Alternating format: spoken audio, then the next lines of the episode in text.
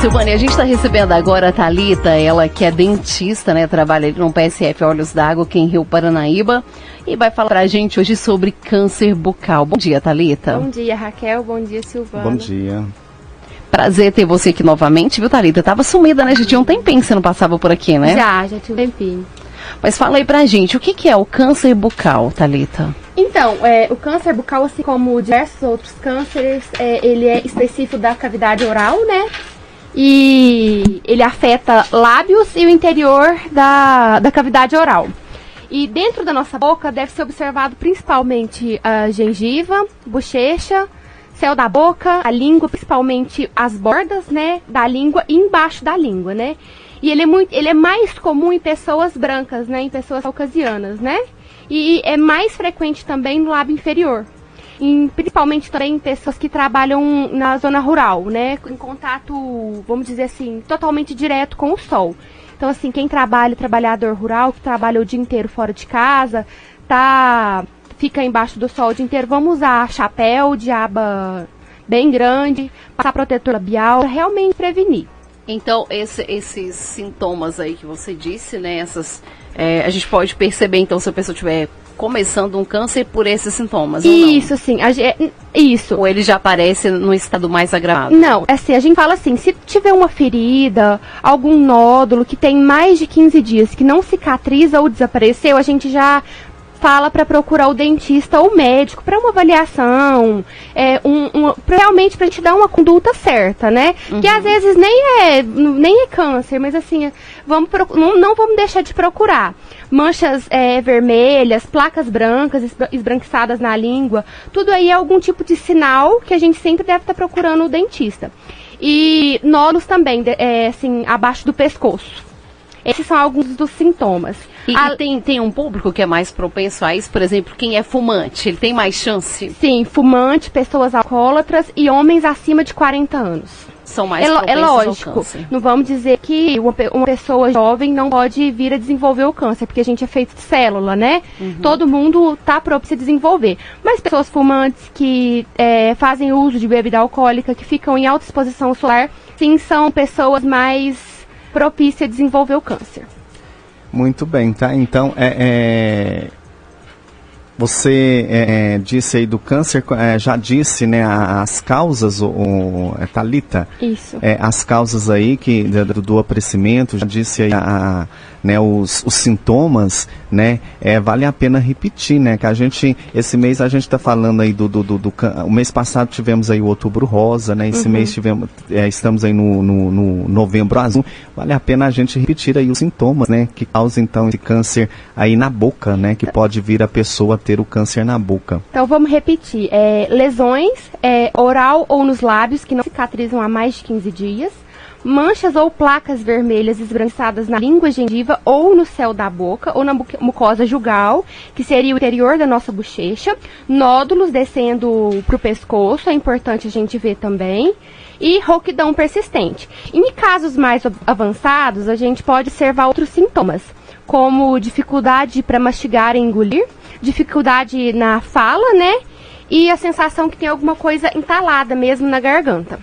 E, o, Thalita, é importante também é, é, é a gente é, é, procurar o dentista, não só quando aparecer né, esse tipo de coisa, né? E... É, procurar o dentista com mais frequência, né? Isso. Porque se você procura o seu dentista aí com mais frequência, né, talvez venha a, a, a, achar alguma coisa irregular aí na sua boca, alguma coisa nesses sintomas aí que a Thalita disse, a, a, a chance de cura é maior, né? Você pode fazer um tratamento e a chance de cura com certeza vai ser maior. Não esperar a coisa coisa agravar para você procurar um dentista. Isso. Quanto né? mais precoce for o diagnóstico, melhor vai ser o, tra o tratamento, né? O prognóstico, né? Uhum.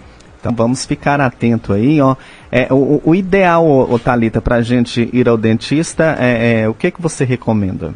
Adultos, assim, se tiver, vamos dizer, controlado, sem, sem cárie, é de seis em seis meses. Agora criança um pouquinho menos de quatro em quatro, depende muito da, do, do, que o dentista vai falar, né? Do que o dentista vai observar. Mas eu costumo falar que criança até 12 anos de 4 em 4 meses e adulto de 6 em 6. Porque a criança tá, tá em formação, né? Os, trocando os dentes. Alimentação né? também. A alimentação, né? então, é o período aí de, de, procurar o dentista é menor, né? Já Isso. o adulto é de 6 em 6 meses, até uma vez no ano também. Né? é.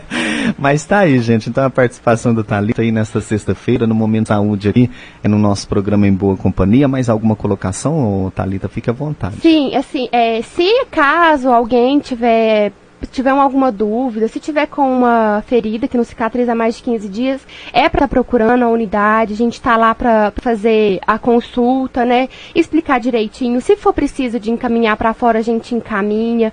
Eu já falei aqui, vou repetir a gente tem a possibilidade de encaminhar para o CEL, que é o Centro de Especialidade Odontológica. Lá vai ser feito o que for preciso, desde cirurgia, biópsia, para realmente ter um, um diagnóstico correto, né, de todo o tratamento.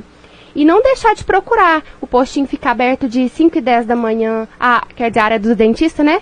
De 5 e 10 da manhã até as 4 e meia da tarde, tá sempre procurando, tá tendo atendimento em Chaves, em Abaité, daqui a pouco na guarda. Uhum. E procurar. E se alguém quiser fazer prótese, pode ir lá dar o nome que a gente tem, né? O laboratório. Tem é, uma fila de espera para as próteses? Sim, então. é, no momento está mais curta, assim, tá, a vaga para fazer a prótese está saindo bem rápido, assim. Então, uhum. Então, quem tiver precisando, a prótese estiver quebrada, tiver velha, é, procurar o, o núcleo odontológico e dar o um nome, que daqui a pouco vai, vai ser chamado. Às vezes pode demorar um pouquinho, às vezes não, mas sempre vai ser chamado para estar tá podendo fazer a prótese. Tá, então, é, tem, é, tem pessoas, ô, ô, Thalita, que, que tem problemas com aftas na boca, né? Sempre uhum. surge, né, aquelas, aquelas aftas que incomodam, né? É, é o, o que que causa isso, Thalita? Alimentação coisas ácidas, às vezes a pessoa, por exemplo, assim, é, morde a boca, ali vai desenvolver uma afta, ou às vezes esbarra a escova de dente, surge a afta, uhum. sabe? Muito bem. Tá então, Talita, obrigado aí pela sua participação. Tá? Obrigada é, a vocês. Até uma, uma, próxima oportunidade aí. Não demore não, né? Tá, a gente espera que não, né, Silvana? Ela vai participar do nosso desafio 30 também, ah, Vai deixar dicas lá para os nossos ouvintes. Que bacana, fique ligadinho então aí. Em parte de semana que vem tem dicas aí da dentista Talita no desafio 31. É isso aí, Talita, um abraço, obrigado aí pela sua participação. Tá? Obrigada.